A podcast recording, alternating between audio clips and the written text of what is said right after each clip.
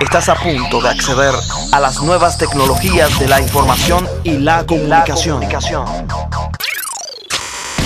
Tecnología de punta. Programas, ordenadores, informática y robótica. Móviles, internet, redes sociales, software y hardware. Todo esto y mucho más en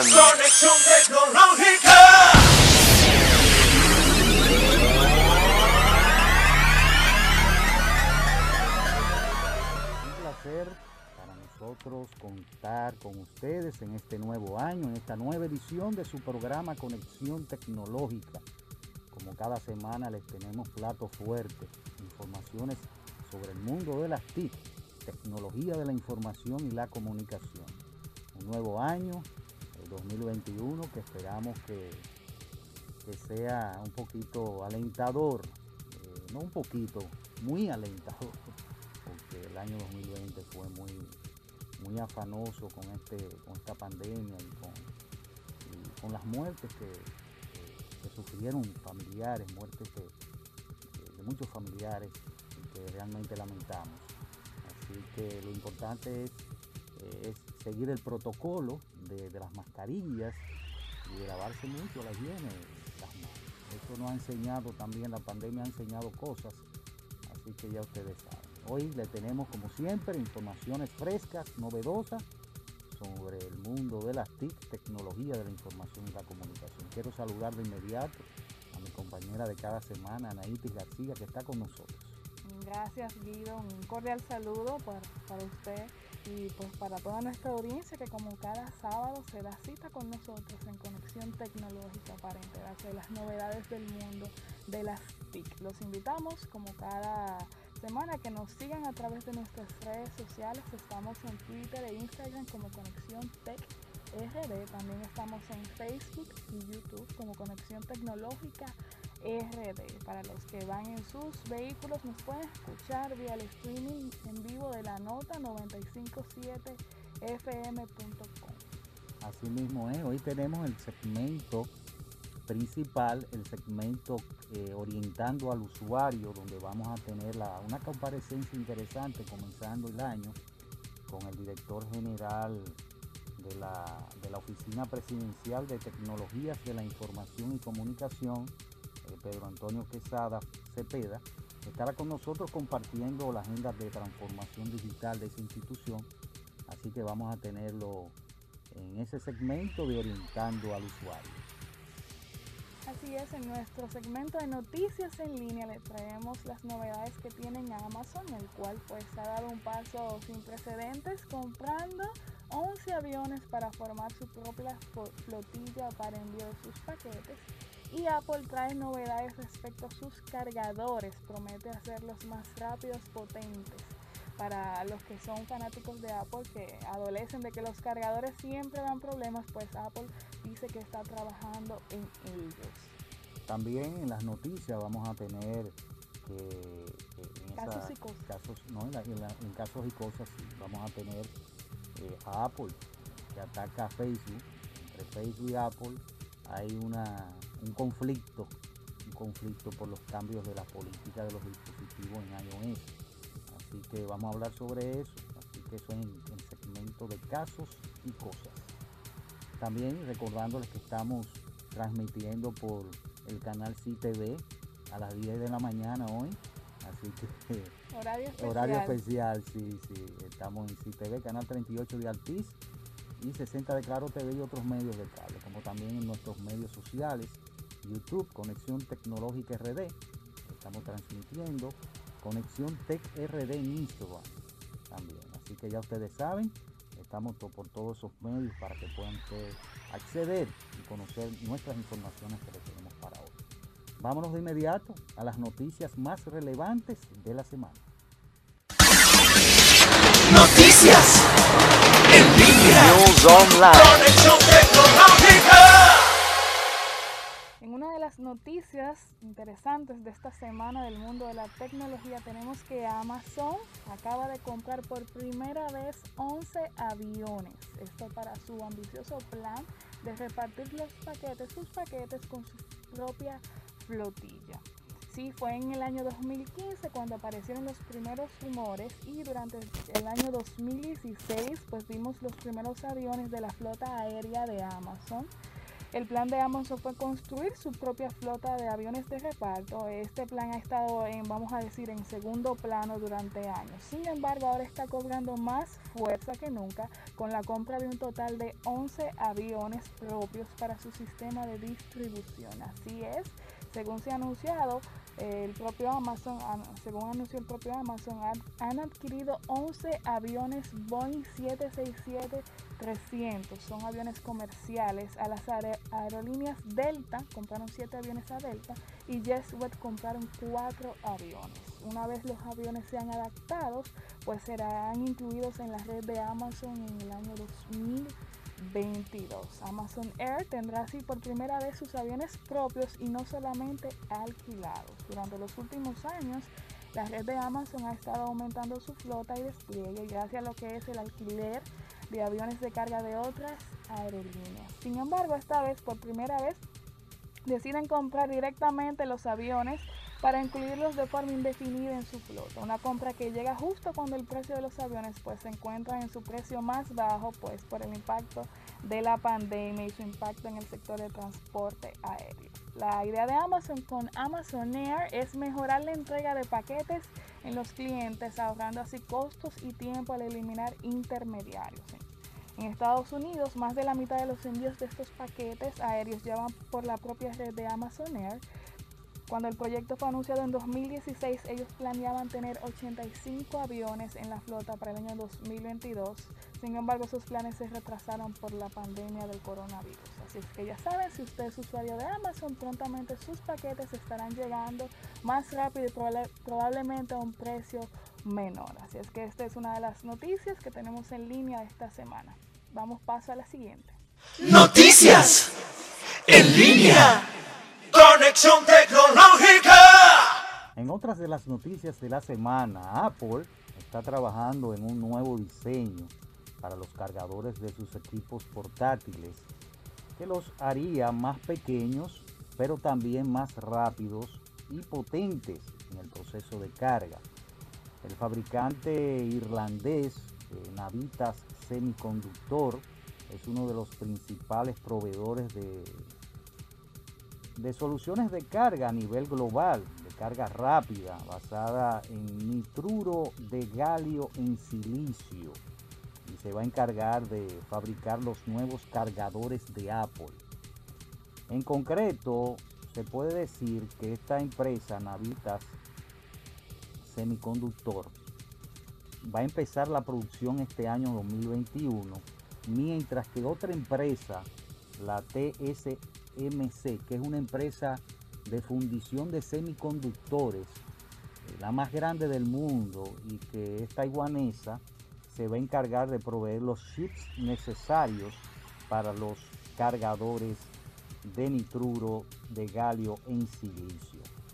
Eh, la tecnología que emplea los cargadores eh, le permite ser más rápidos y aumentar así la potencia y se encuentra también en los accesorios de empresas como Xiaomi y su cargador de 65 watts de la primera mitad del 2020 o Lenovo con sus dispositivos basados en sistemas de carga de 60 a 65 watts de la segunda mitad del 2020. Así que ya ustedes saben, Apple prepara cargadores más rápidos, potentes y pequeños gracias a dos compañías, la compañía irlandesa Navitas Semiconductor y la taiwanesa eh, TSMC. Así que ya ustedes saben, estas fueron nuestras noticias. Después de la pausa ya venimos con nuestro segmento Casos y Cosas de actualidad tecnológica. Quédese con nosotros. Ya regresamos a Conexión Tecnológica casos y cosas de la actualidad tecnológica. Continuamos con nuestro programa Conexión Tecnológica y ahora nuestro segmento Casos y cosas de actualidad tecnológica. Hace tiempo que esta aplicación de mensajería WhatsApp eh, está presumiendo del cifrado extremo y, y de preservar la privacidad de los mensajes que nos enviamos con nuestros contactos. Y lo, lo importante ahora es que WhatsApp no está hablando o de lo que no se habla es de los metadatos a lo que sí puede acceder. Esto significa eh, metadatos que son datos sobre, sobre tus datos. O sea, hay información oculta, hay una información útil, una información que se revela para hacer uso de, por, ejemplo, de publicidad con tu información. Entonces hay una guerra abierta entre Apple y Facebook por, esta, por este conflicto, por los cambios de políticas en dispositivos iOS que tiene Apple. Así que esta empresa de Cupertino, que le llaman así porque está en la ciudad y que en el, famoso Apple Park, y que ha comenzado a poner en marcha, una funcionalidad interesante que se llaman etiquetas de privacidad. Eso está en la aplicación de en las aplicaciones Store, en la App Store de Apple, y con ella lo que quieren mostrar es los datos que se recolectan en las aplicaciones que usamos, que instalamos de, de el App Store. Y esto ha ocasionado eh, dificultad para Facebook, porque Facebook lo que quiere hacer con estos datos, con estos metadatos, es tratar de mercadear, negociar y, y ¿en qué? Bueno, en la publicidad principalmente. Así que, ¿qué te parece este conflicto, eh, Anaitis, que tiene Apple con Facebook?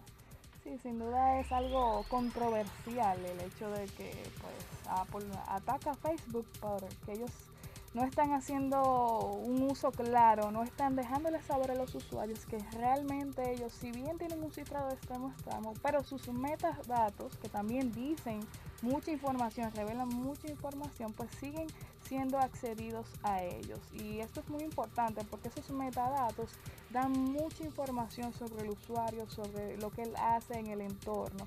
Revelan a quién conoce el usuario, cuáles son sus contactos, a quién le envía mensajes, cuándo envía mensajes e incluso con qué frecuencia envía mensajes. Y si bien WhatsApp dice que ellos pues tienen muy pendiente lo que es la seguridad y la privacidad de los datos, sin embargo, al dejar los metadatos afuera, no están haciendo un uso correcto de lo que es respetar la privacidad de los usuarios. Entre las informaciones que se pueden obtener a través de estos metadatos está a quienes conocen los contactos de nuestros contactos y a quienes mandan mensajes. Entonces son esos metadatos lo que alimentan la máquina de minería que utiliza, la máquina de minería de información que utiliza Facebook. Que son servidores.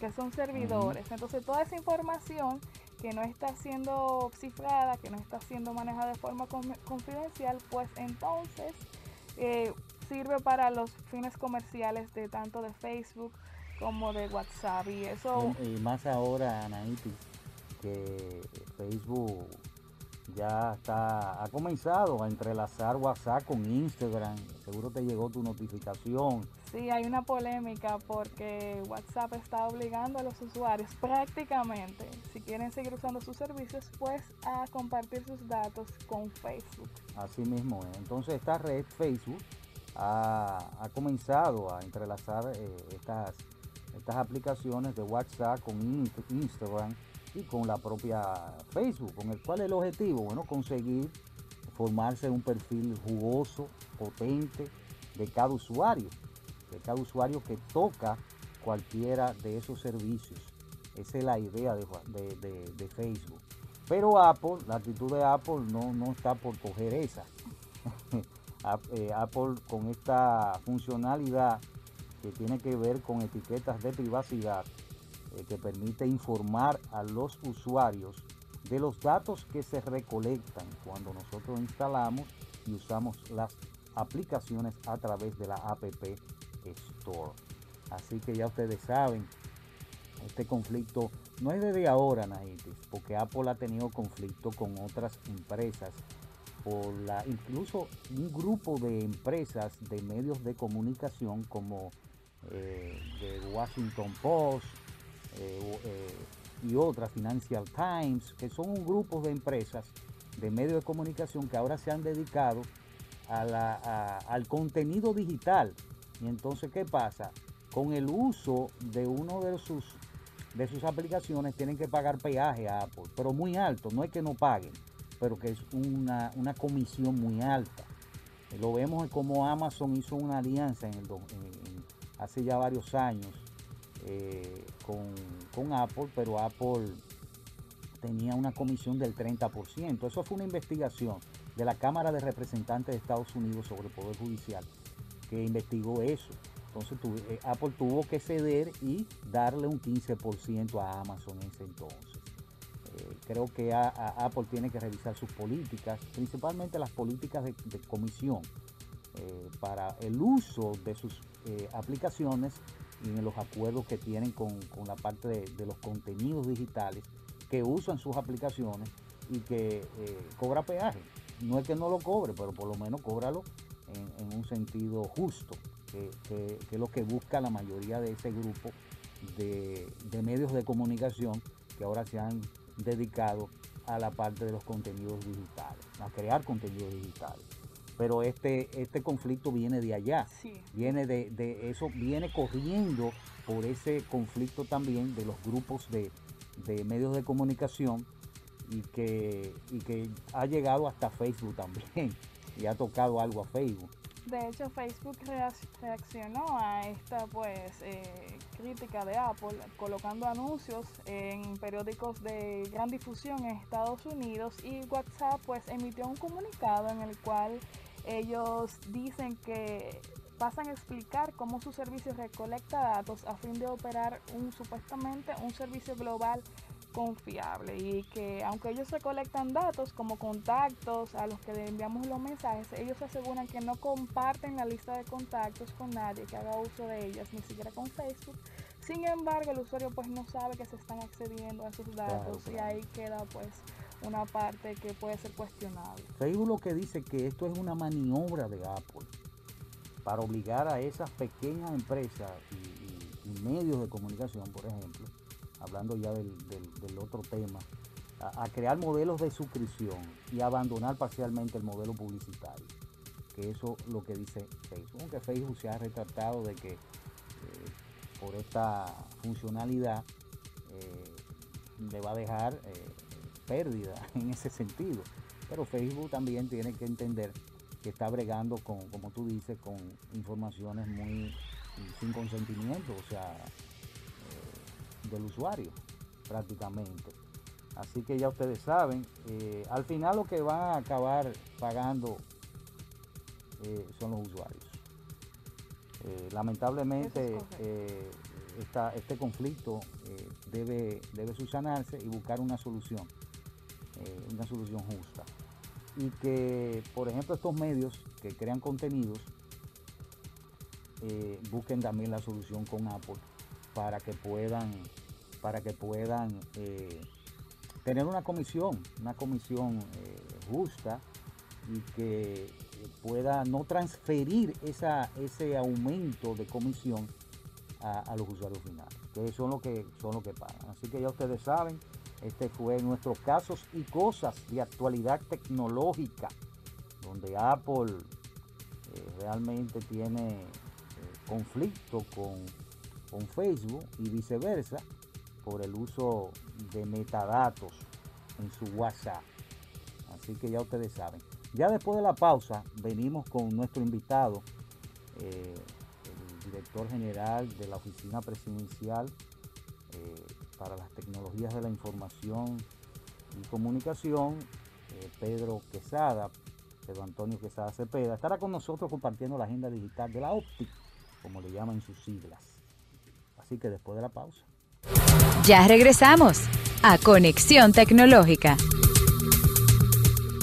Conexión tecnológica. Su contacto con el mundo de la ciencia y la tecnología presenta Orientando al Usuario. Continuamos con nuestro programa Conexión Tecnológica y ahora nuestro segmento Orientando al Usuario. Hoy tenemos la comparecencia, la grata compañía. Él tiene mucho, eh, mucho trabajo, pero dijo no, yo voy, yo voy asisto porque tengo que hablar de la institución, la OTI, el director general Pedro Antonio Quesada Cepeda. Está con nosotros para compartir sobre esa institución interesante que a veces eh, como que no le prestan como su, su, su valor, su beneficio por los trabajos que hace. Así que está con nosotros, le damos la bienvenida de inmediato. ¿Cómo está, Pedro? Gracias por venir. Yo sé que tú tienes el tiempo muy pequeño, eh, muy chiquito, pero te agradecemos como espacio esté con nosotros compartiendo esta información que le interesa, le va a interesar a, a la ciudadanía eh, eh, saber de la OTI y que va a ser con esta transformación digital que hay que hacer en las instituciones gubernamentales, que desde hace muchos años eh, creo que esa era o es todavía la visión de la institución, tratar de, proveer el uso y la difusión de las tecnologías de la información y la comunicación en esas instituciones y transformarla, porque es la, es la palabra correcta. Qué bueno. Buenos días, Guido. Buenos días a los señores televidentes y radioyentes de tu programa Conexión Tecnológica. Eh, agradecemos la invitación en nombre de la OTI, que, que es reiterativa, porque hemos tratado de, en otras ocasiones de venir a acompañarte, acompañar a tu auditorio. Y qué bueno que ha sido hoy, empezando el año, y que podemos empezar con noticias frescas y novedosas. Pues te comento que la OTI es la dependencia del Poder Ejecutivo que está encargada, de, tiene la responsabilidad de planificar, dirigir y ejecutar las acciones que son necesarias para la implementación del gobierno electrónico en la República Dominicana, eh, mediante la difusión y el uso de las tecnologías de información y las comunicaciones. Eh, la OTI tiene un conjunto de responsabilidades, funciones, eh, dentro del marco de ejes transversal del Estado Dominicano que permean todas las instituciones centralizadas, descentralizadas, autónomas y hasta los gobiernos municipales, que también llegamos y colaboramos con ellos. En ese sentido, eh, parte de las principales funciones que, tiene, la OTI actualmente eh, están, por ejemplo, la formulación e implementación de políticas en el ámbito de las tecnologías de la información y las comunicaciones que van a permitir la transformación y la modernización del Estado hacia la sociedad de la información. Es un aspecto muy importante. Eh, tú sabes que hay una gran brecha. Eh, a veces la gente habla de la brecha en términos del acceso al Internet, pero hay una gran brecha en términos de lo que es el conocimiento y el uso de las tecnologías. Así mismo. O, obviamente, el, el, uso de las tecnologías requiere de la implementación de un plan de banda ancha, requiere de mayor conectividad, pero también eh, tenemos que buscar la forma de educar a, la, a, los ciudadanos en el uso de las tecnologías porque esta medida le va a permitir la simplificación de, de, los procesos, la simplificación de acceder a servicios ciudadanos a través de los medios digitales. O sea que ya, ya hablamos de lo que es la OTI como institución gubernamental y que provee la, la intención de la OTI es el, la difusión y el uso de, la, de, las tecnologías de la información en las instituciones gubernamentales. Eh, eh, es una de las principales funciones que tú mencionas, aparte de, de proveer estrategias, lineamientos, políticas, normativas, normativas, que eso es importante, las normativas de cómo tú vas a hacer las cosas en las tecnologías de información la comunicación también ofrece eh, asesoría técnica, me supongo. Claro, claro, sí, la, la, OTI en su función dentro del Estado Dominicano eh, asiste a todas las instituciones en la implementación de las tecnologías, todas en general, para mejorar y hacer que sea más eficiente esa función pública que tienen cada una de ellas. Igualmente eh, está acompañándola en la proposición y difusión de nuevas políticas y de la cultura tecnológica. Igualmente participamos con todas las instituciones en la ejecución de proyectos de innovación en la implementación e integración de tecnología eh, en, todas las fases que son necesarias. Esto sin nosotros permear, obviamente, la función que tienen esa- esas instituciones. Nosotros vamos allí a acompañarla y a, velar, asistirla, a supervisar que esas políticas y esa eh, implementación de las tecnologías estén dentro del marco de las normativas, dentro del marco del buen uso, respetando siempre la seguridad y la privacidad de la información, que es un, un aspecto muy, muy, muy importante que nosotros tenemos que velar. Y más ahora. Eh, y con- más ahora. Con esta pandemia que, que se desató la- la- lo- lo- los ataques eh, cibernéticos. Correcto. El- el- el- siempre los ataques van a estar eh, Siempre, a, la- a la, a la puerta de la, de la posibilidad. eh, permanentemente los, los este, eh, delincuentes cibernáuticos se mantienen permanentemente detrás de atacar diferentes instituciones, tanto del sector público como del sector privado. En el caso nuestro, nosotros tenemos múltiples instituciones que son de alto riesgo, que pueden ser eh, factibles de ser atacadas y que son atacadas permanentemente y que a través de los mecanismos de ciberseguridad que tiene el Estado Dominicano, pues nosotros tratamos de protegerla. Ahora bien, desde la OTI estamos impulsando eh, una revisión a la normativa de ciberseguridad conjuntamente con el Centro Nacional de Seguridad y eh, por un lineamiento al Consejo Nacional de Ciberseguridad a los fines de nosotros fortalecer la infraestructura tecnológica del Estado desde el punto de vista de la ciberseguridad, porque es un elemento crítico y de alto nivel que nosotros tenemos que proteger. Mira, y es importante eso. eh, es importante, como te había dicho, eh, por el auge también de, la, de la delincuencia debido a la, forma de que, que ha cambiado todo, la forma de trabajo, del teletrabajo y, que todo el mundo está trabajando eh, un porcentaje muy alto desde las casas y, han ta- y han tomado los delincuentes cibernautas esa consideración y, han accedido a, servidores eh, a, atacar y a robar información. Eh, ¿Cuáles son los servicios que ofrece la OTI? Eso es importante. Mira, la OTI ofrece una alta gama de, servicios dentro de las instituciones eh, del sector público, pero también la OTI guía a varias instituciones del Estado hacia el ofrecimiento y mejoramiento de los servicios ciudadanos a través de los puntos .gov. Los puntos .gov es un- una novedosa eh, eh, instalación que, tiene la OTI, en la cual hoy en día tenemos dos centros de servicios ciudadanos, uno en Megacentro y otro en, en Sanvir. Eh, en estos centros nosotros estamos ahora mismo alojando más de 80 instituciones con más de 120 servicios en el cual el ciudadano va a lo mismo y puede proveerse de ellos, como es renovación de pasaporte, de licencia, todos los servicios que da Prosoli, que da eh, el ADES, eh, que da la Procuraduría de la, de la República, eh, eh, el, servicio de, que ofrece Impostón, en fin. Desde allí nosotros proveemos una cantidad enorme de servicios en el cual los ciudadanos todos los días van y lo acceden en una misma eh, eh, eh, sala, en una misma área. Si tú puedes allí ir ahí a un punto go y desde allí tú puedes gestionar múltiples servicios que tú necesites sin tener que moverte mucho.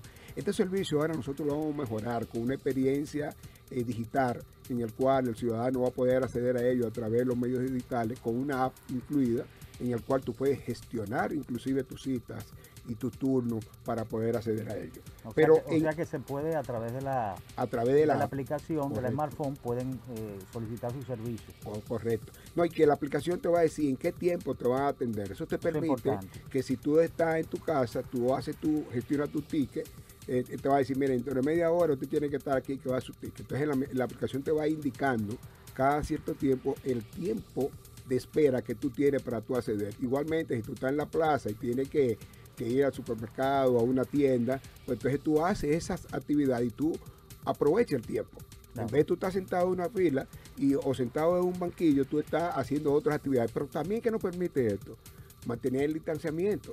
No, no tendríamos que tener el punto .gov con, con una afluencia de público, aunque la, la estamos controlando actualmente por el tema de distanciamiento, pero reducimos también la Claro, cantidad de claro. personas que están inside. Entonces, en ese punto de vista, usted llega a la hora que le toca, lo que toca su turno.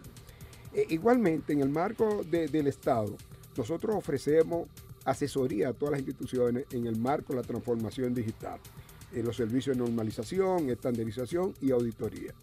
Eh, actualmente estamos llevando y acompañando a las instituciones, un acompañamiento que hacemos en el ámbito de la auditoría para conocer sus fortalezas y sus debilidades, identificar las oportunidades y hacer un plan de mejoramiento. Eh, estamos en ese momento, ya hemos ido a múltiples instituciones y esperamos en el transcurso del mes de enero completar todas las instituciones del Estado Dominicano. Eh, trabajamos también como servicio lo que son las firmas digitales. Estamos haciendo un upgrade a la aplicación que, encontramos en la OTI, eh, de forma tal de que podamos proveer firmas digitales a todos los funcionarios y empleados del tren gubernamental, lo que va a permitir a su vez pues simplificar los trámites gubernamentales claro. eh, a través de la firma digital y entonces hacer más efectivo y que los servicios ciudadanos que dependen de autorizaciones y de firmas de diferentes funcionarios, al llevarlo al ámbito digital, pues son mucho más rápidos y se agilizan los procesos. se agilizan los procesos, obviamente. Igualmente, tenemos el data center del Estado. El data center es una moderna infraestructura que ha creado el Estado Dominicano, en el cual sirve para dar servicio de OptiCloud a nivel cloud para las instituciones que requieren tener sus servidores en la nube y tener su servicio de correo electrónico y otros servicios adicionales, así como también el colocation. ¿Qué es el colocation? Es eh, que rentamos espacio para que las instituciones del Estado instalen su RAP, instalen sus servidores, su equipo de comunicación y puedan operar desde el data center. Pero también desde el data center pueden servirse como un medio de contingencia, de continuidad, de tener su centro de replicación de datos. Claro. Allá Puede- porque puede, ser- suceder una eventualidad. Para una eventualidad que Sí. se presente en tu instalación, entonces tú te vas al data center y sigues operando desde allí. Eh, en este caso, nosotros hemos encontrado eh, un- enormes oportunidades en el data center que hay que, mejorar, que más adelante vamos a comentar eh, eh, en, el, en el- en el entorno de nosotros hacer más efectivo y eficiente los servicios que damos del mismo. Igualmente, trabajamos con las instituciones en el desarrollo de, de aplicaciones y servicios digitales. Los acompañamos en la definición de políticas sectoriales como el área de salud, educación, las instituciones de, los ayuntamientos, en fin, un conjunto de instituciones. Nosotros vamos y le damos acompañamiento en las aplicaciones, en, la, en las eh, licitaciones que llevan, mandamos peritos de forma tal de que nosotros podamos ayudarlos a la implementación de, la- de las mejores prácticas en lo que es el uso de las tecnologías de información y comunicación. Interesante esos servicios que ustedes ofrecen.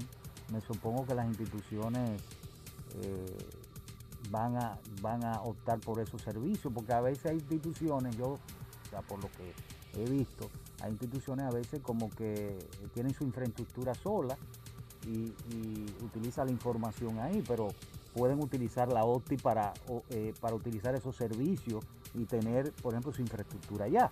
Correcto. Mira, nosotros hemos categorizado la- los data centers de las instituciones en tres categorías. Categoría A, B y C. Nosotros entendemos que las instituciones que están dentro de categoría A deben tener su propio data center y utilizar la OTI como un centro de continuidad, de contingencia.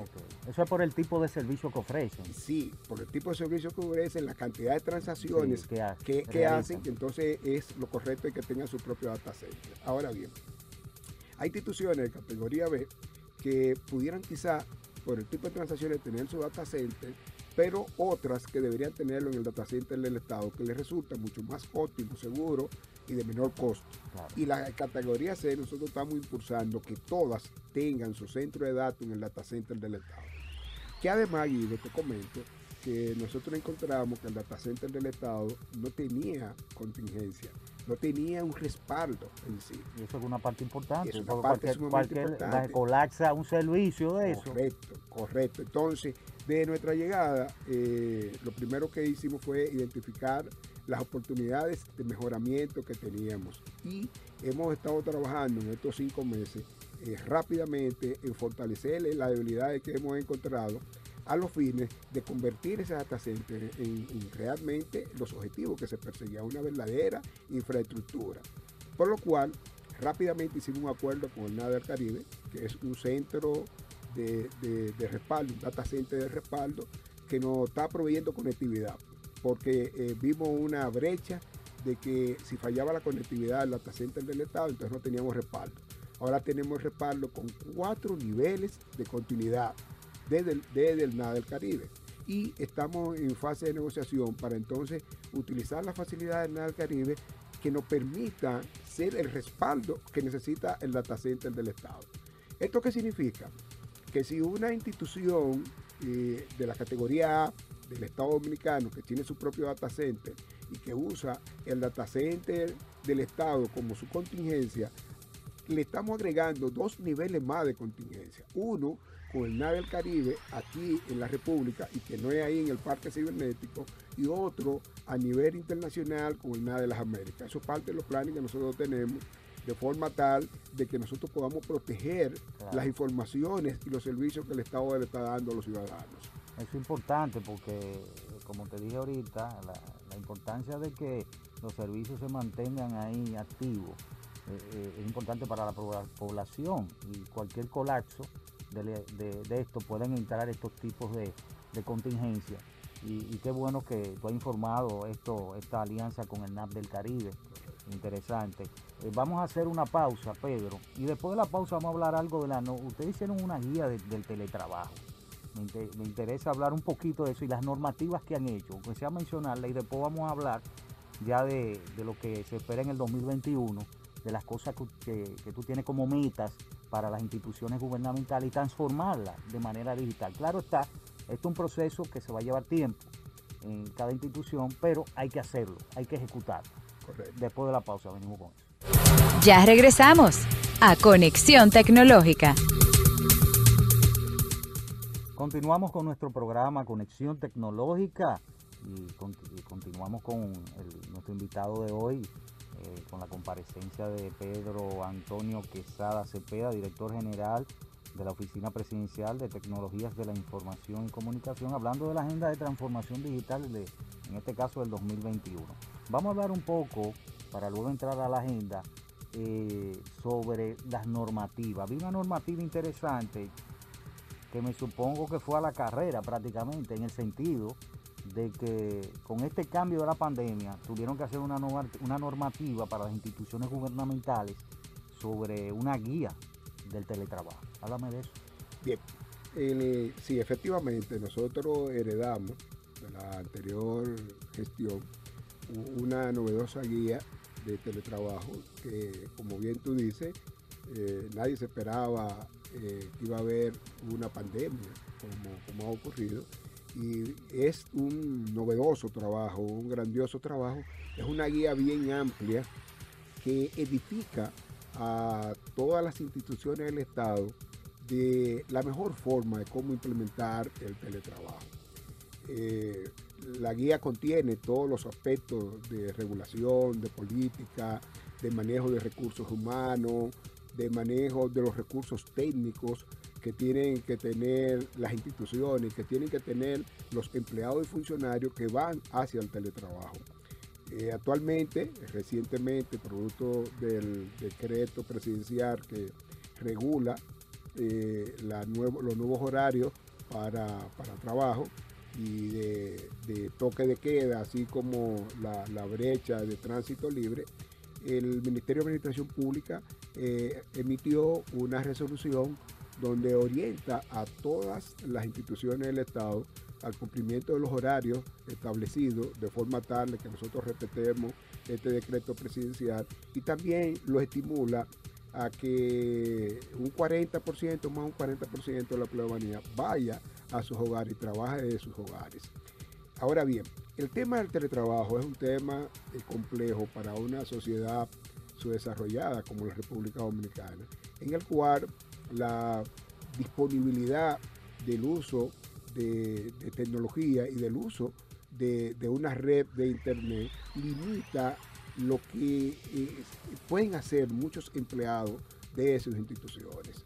Eh, nosotros estamos promoviendo de que, los trabajadores que vayan al teletrabajo son, sean aquellos que tengan disponibilidad de acceso a internet y que se queden en las instalaciones dando servicios porque nosotros tenemos que seguir dando servicios ciudadanos. claro. Todas las instituciones del Estado están para, para proveer esos servicios.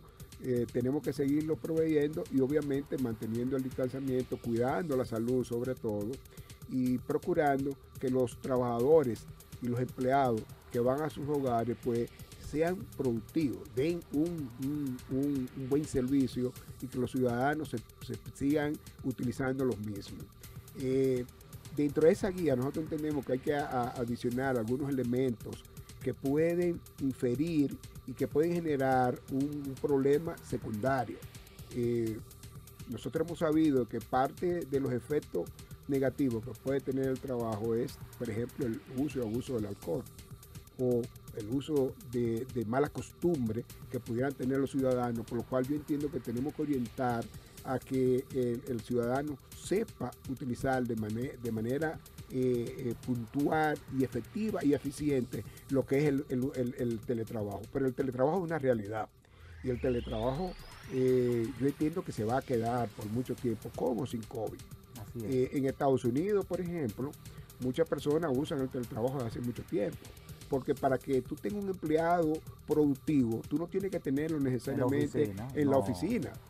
Eh, por ejemplo, en, en el caso nuestro, eh, programadores, analistas, etcétera, no es necesario que estén yendo a la oficina.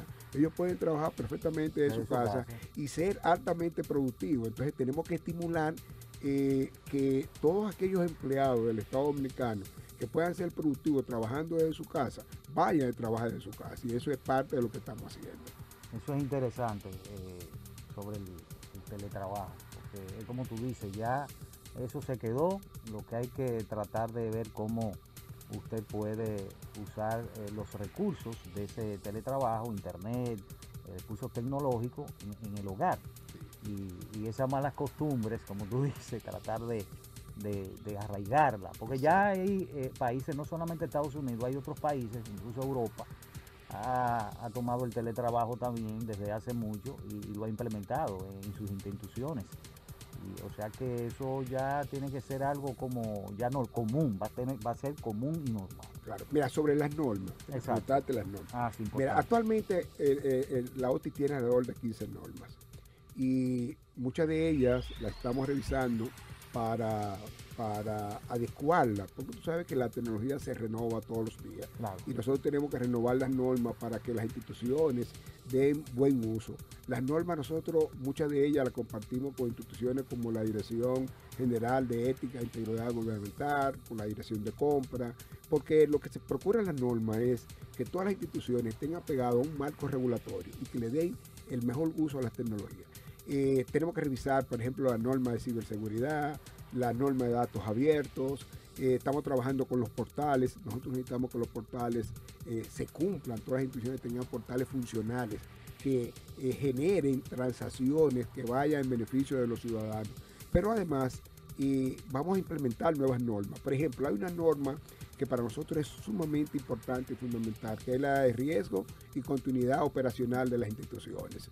Es una norma que no existía y que es necesario que las instituciones del Estado entiendan que tienen que prevenir los riesgos, Claro. pero además que tienen que tener un plan de continuidad, porque nosotros damos servicio. No es posible que si una institución, por un incidente que se produzca cualquiera o por un- una situación de desastre o de catástrofe natural, se vea impedida de dar servicio, entonces no tenga un plan de continuidad.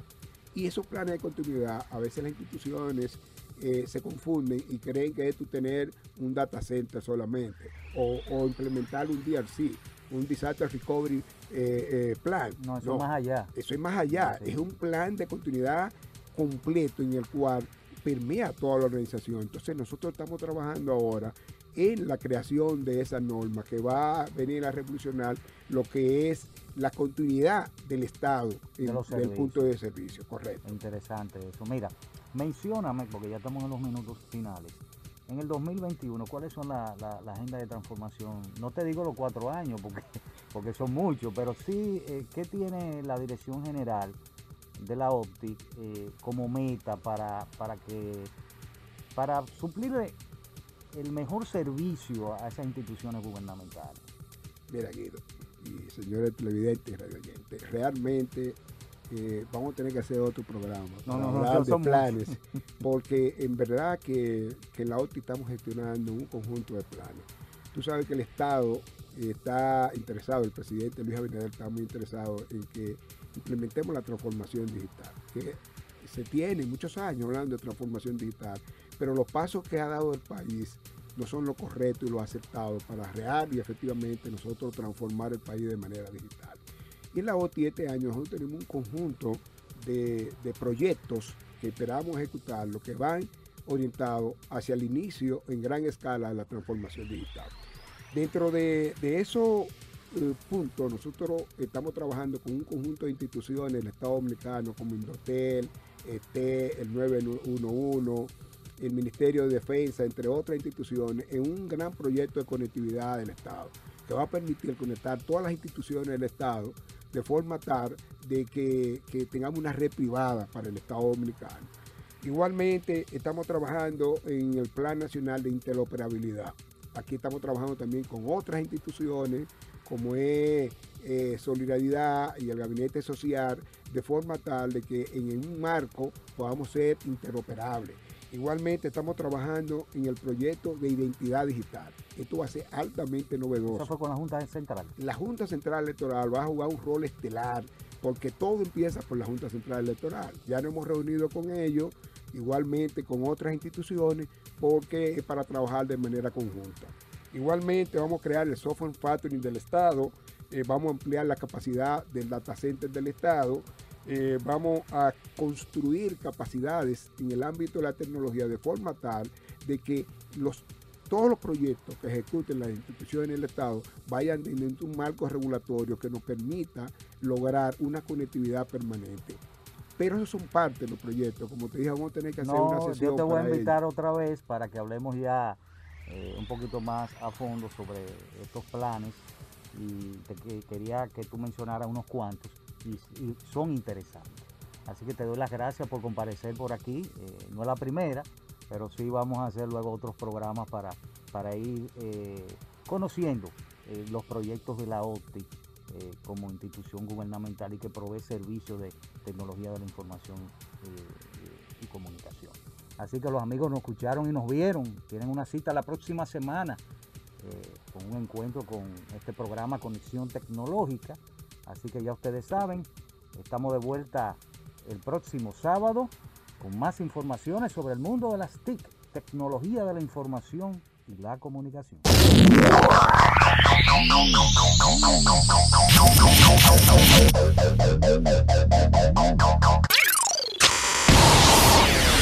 Avances tecnológicos y nuevos inventos, todos a tu alcance.